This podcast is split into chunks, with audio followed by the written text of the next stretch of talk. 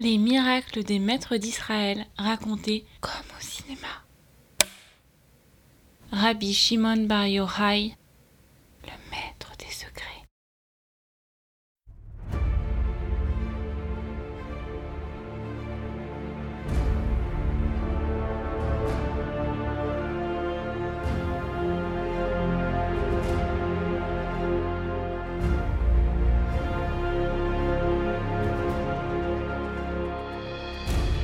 Plongeons-nous à la fin du premier siècle de notre ère avec un personnage extrêmement mystérieux, Rabbi Shimon Bar Yochai, le maître des secrets. Il est le créateur du Zohar, le livre de la splendeur. Le livre constitue un des corpus de la Kabbale, comme le Sefer Abaïr, le livre de la clarté, et le Sefer Yetzira, le livre de la création il l'aurait rédigé pendant 13 ans, immergé dans une grotte. À sa sortie, de son simple regard, il serait parvenu à incendier des pans entiers de la nature. Le maître aurait développé les yeux de feu. Alors, quel est cet étrange ouvrage mystique qu'est le Zohar? Celui-ci contiendrait tous les secrets cachés de la Torah avec un mode d'emploi sur le fonctionnement du monde, de la terre jusqu'au ciel. En somme, un mode d'emploi de l'univers. Les sages nous disent que Rabbi Shimon Bar Yochai serait le seul à avoir compris le monde tel que Dieu l'aurait compris. En s'immergeant dans la lecture du Zohar, l'initié pourrait-il alors avoir accès aux secrets et produire des miracles?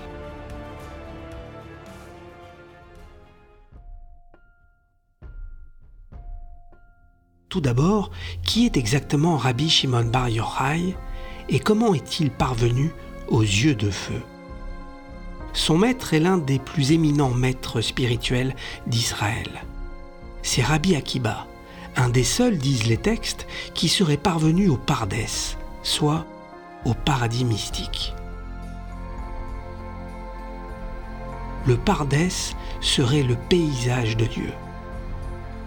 Certains en ressortent fous, d'autres muets, d'autres encore complètement hérétiques.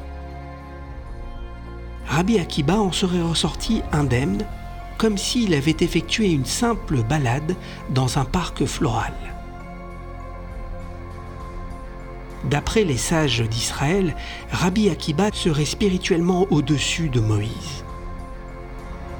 Il eut 24 000 élèves, mais sa fin est tragique. Il finit dépecé vivant par les lances chauffées à blanc des soldats romains. Le traumatisme pour la communauté juive est énorme. Comment atteindre un tel niveau de sainteté et de connaissance et finir ainsi Un sentiment d'incompréhension et surtout d'insécurité est présent dans la région depuis l'invasion romaine. Quelques décennies avant, l'empereur Titus a détruit le temple de Jérusalem, livré aux flammes et à la vindicte. Dans le Kodesh à Kodashim, le lieu que l'on nomme le Saint des Saints, où résiderait la présence divine, il s'est livré à la débauche et a organisé un culte païen idolâtre. La population juive est sous le choc. 32 ans plus tard, un seigneur juif va mener une révolte. C'est Bar Korba.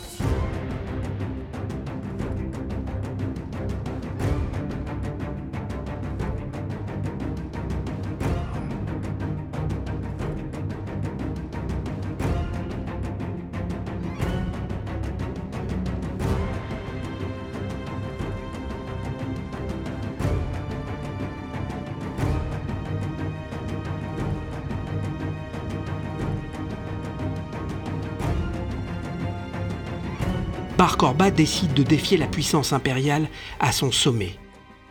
Il recrute les meilleurs combattants.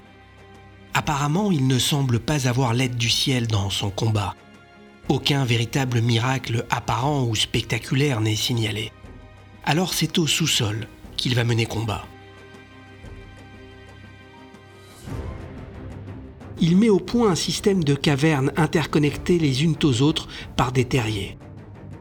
Il y crée des forges souterraines où sont frappées des têtes de flèches, des lances et des poignards. Il y a aussi des grottes d'entraînement, d'autres pour la fabrication du textile et de l'habillement, des bassins pour stocker l'eau. On y trouve aussi du blé pour le pain et même un cabinet médical pour soigner les blessés. Il dresse une véritable armée souterraine pour mener une guérilla contre Rome. Les pertes romaines sont au début catastrophiques. D'où sortent ces hommes et pourquoi disparaissent-ils aussitôt? Curieusement, les attaques cessent le Shabbat. L'empereur Adrien envoie alors en Judée, lieu de la révolte, un tiers de ses légions, ce qui est colossal. Mais elle n'arrive pas à enrayer la révolte. Le combat dure trois ans, presque le temps d'une guerre mondiale. Finalement, la révolte est matée dans le sang en 135. La forteresse de Bar est prise. Les cavernes et les passages souterrains sont démantelés. Les soldats romains n'y entrent pas. Ils y postent aux sorties des sentinelles, attendant que les combattants à l'intérieur y meurent de faim et de soif. Après la révolte, Adrien continue de se déchaîner. Il met à mort la plupart des familles juives de la région. Elles doivent alors fuir, constituant la première diaspora. La période qui suit est tout aussi dure.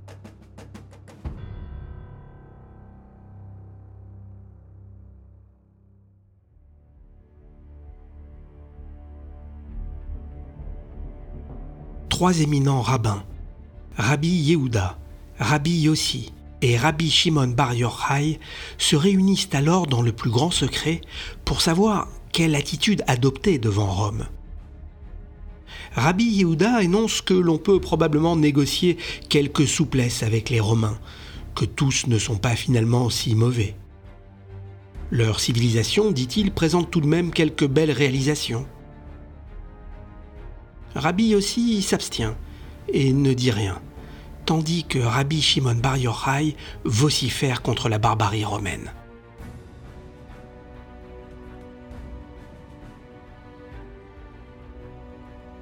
L'empereur Adrien, encore en place, avant de l'intervention de Rabbi Shimon Bar Yochai, qui est aussitôt condamné à mort.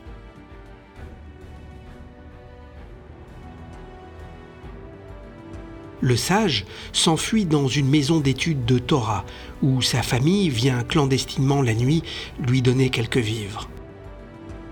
Mais le pouvoir romain avant de tout. Et le sage craint désormais pour la sécurité de sa famille qui peut être arrêtée à tout moment.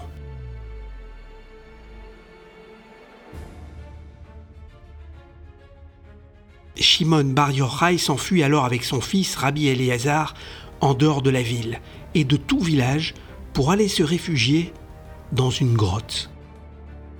Une source et un caroubier leur permettent de s'abreuver et de se nourrir. Les textes énoncent que le père et le fils se seraient enterrés verticalement jusqu'au cou pour se protéger de la chaleur et du froid. Ils sont au calme.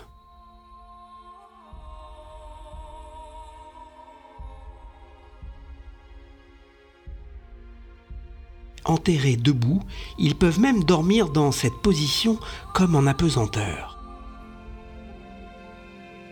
Imaginez deux mètres de Torah dont seules les têtes dépassent de la terre.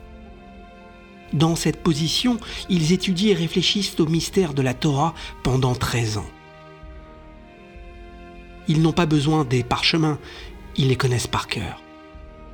Ils connaissent chaque verset, chaque lettre, chaque alignement. Ils arrivent même à lire de mémoire entre les lettres. C'est ce que l'on nomme la Torah blanche. Cette écriture est constituée des espaces entre les lettres noires. Ils en déchiffrent tous les codes, tous les mystères, tous les secrets.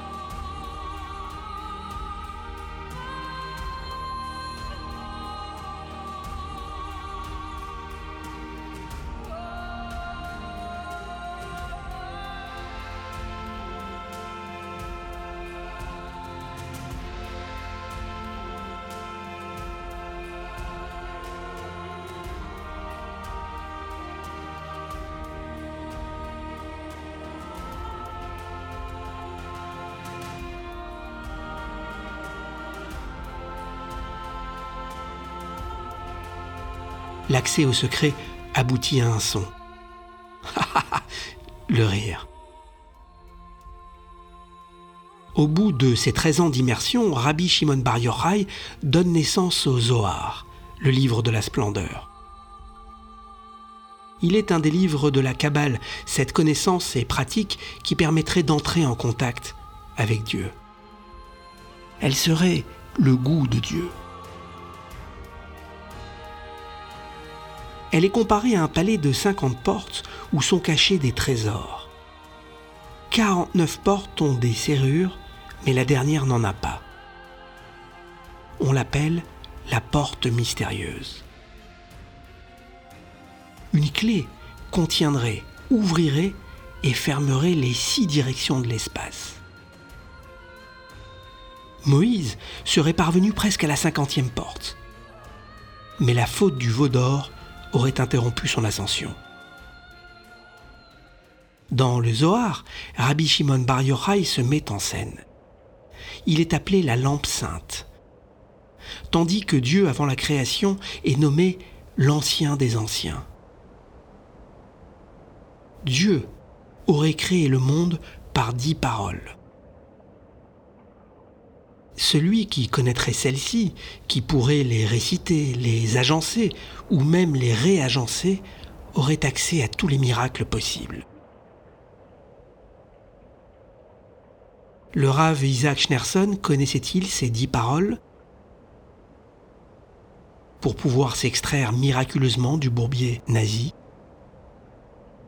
Mais retournons dans la grotte avec Rabbi Shimon Bar Yochai, car ce qui s'ensuit est stupéfiant. L'empereur Adrien, qui avait ordonné une condamnation à mort du sage, décède. La sentence est annulée.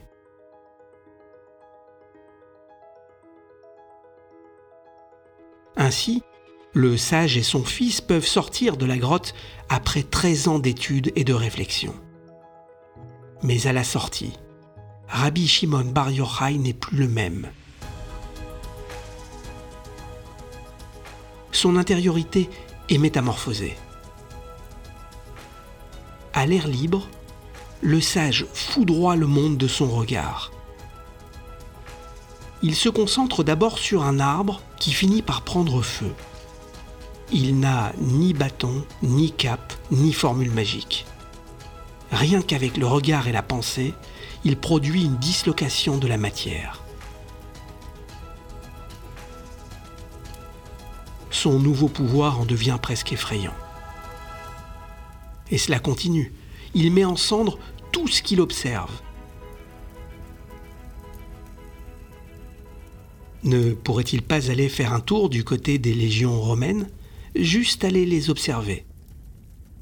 Et vous savez là ce qui se passe? Dieu se manifeste et lui ordonne de retourner immédiatement dans la caverne. Pour qui se prend-il? De quel droit se permet-il d'incendier la création? Et à quel titre?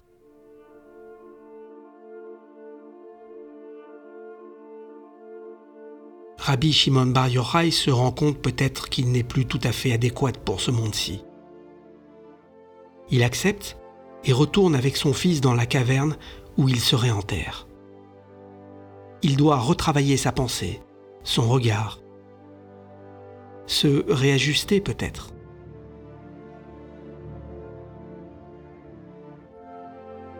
Mais avant de poursuivre, arrêtons-nous un instant sur cette scène.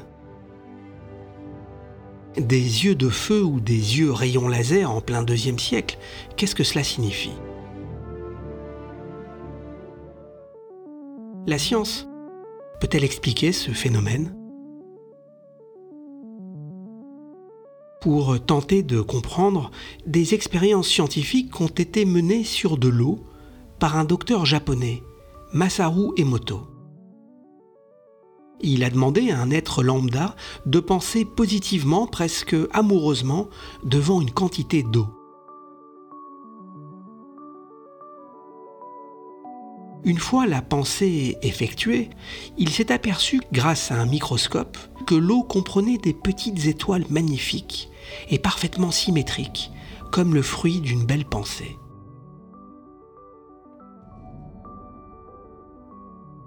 Il a ensuite demandé à ce même homme d'exprimer des pensées négatives et dévalorisantes face à cette même quantité d'eau. En l'analysant cette fois-ci, il s'est aperçu que l'eau comprenait comme l'équivalent de crochets disgracieux et asymétriques, résultat d'une pensée néfaste. D'un point de vue scientifique, l'expérience montre qu'un simple regard modifie la structure énergétique de la matière observée. Ainsi, l'aventure de Rabbi Shimon Bar Yochai signale que poussé à une densité maximum, un regard négatif pourrait produire cette explosion de la matière, se traduisant par le feu. Les textes disent qu'après avoir incendié la nature, le sage dut retourner dans la grotte 12 mois supplémentaires pour corriger son regard et sa pensée. À sa seconde sortie, il put regarder le monde avec bienveillance, sans provoquer d'incidence, et d'accéder non pas au pouvoir de critique et de destruction, mais à celui de l'acceptation et de la réparation. Peut-être que son regard corrigé lui permettrait, ne serait-ce qu'en observant, de faire pousser instantanément des plantes et des arbres, soit de donner la vie. L'allusion nous enseigne que ce serait peut-être pareil entre tous les êtres. Une belle pensée envers quelqu'un pourrait l'améliorer, le faire pousser, tandis qu'une mauvaise pensée faite de jalousie ou d'envie pourrait aussi l'endommager. D'après l'histoire de Rabbi Shimon Bar Yochai, c'est une donnée quasi scientifique. Ainsi, une immersion assidue dans la grotte de la Kabbale permettrait-elle de modifier directement les lois de la nature avec un effet condensé et accéléré Comme par exemple disloquer la matière, faire pousser des plantes, grandir, passer d'une saison à l'autre, rassembler les nuages et la pluie, ouvrir l'eau, transformer le bois en matière vivante, parler aux arbres, aux animaux, aux insectes, aux morts même, ou encore se protéger des menaces.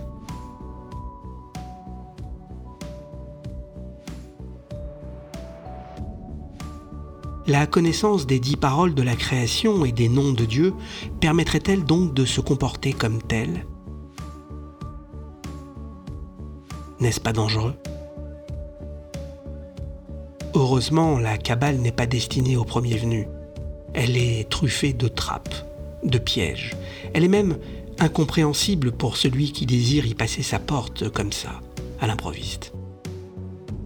Les maîtres disent qu'il ne faut pas l'étudier avant 40 ans, mais attention, avec plus de 30 ans d'études de Torah derrière. En s'attardant des années sur le pshat, le sens littéral des versets. Puis d'autres années encore sur le remez, un sens un peu plus allusif.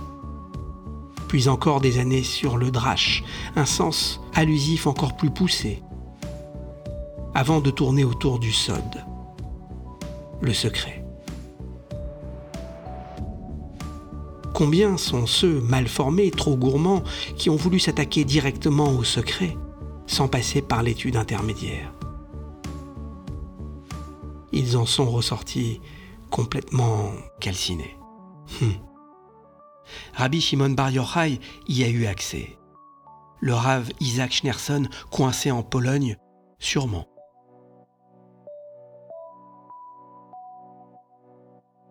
poursuivons notre enquête avec un autre des plus grands maîtres de Torah et de Kabbalah, le Maharal de Prague, qui réalisa aussi un prodige dont toute la littérature fantastique s'est inspirée.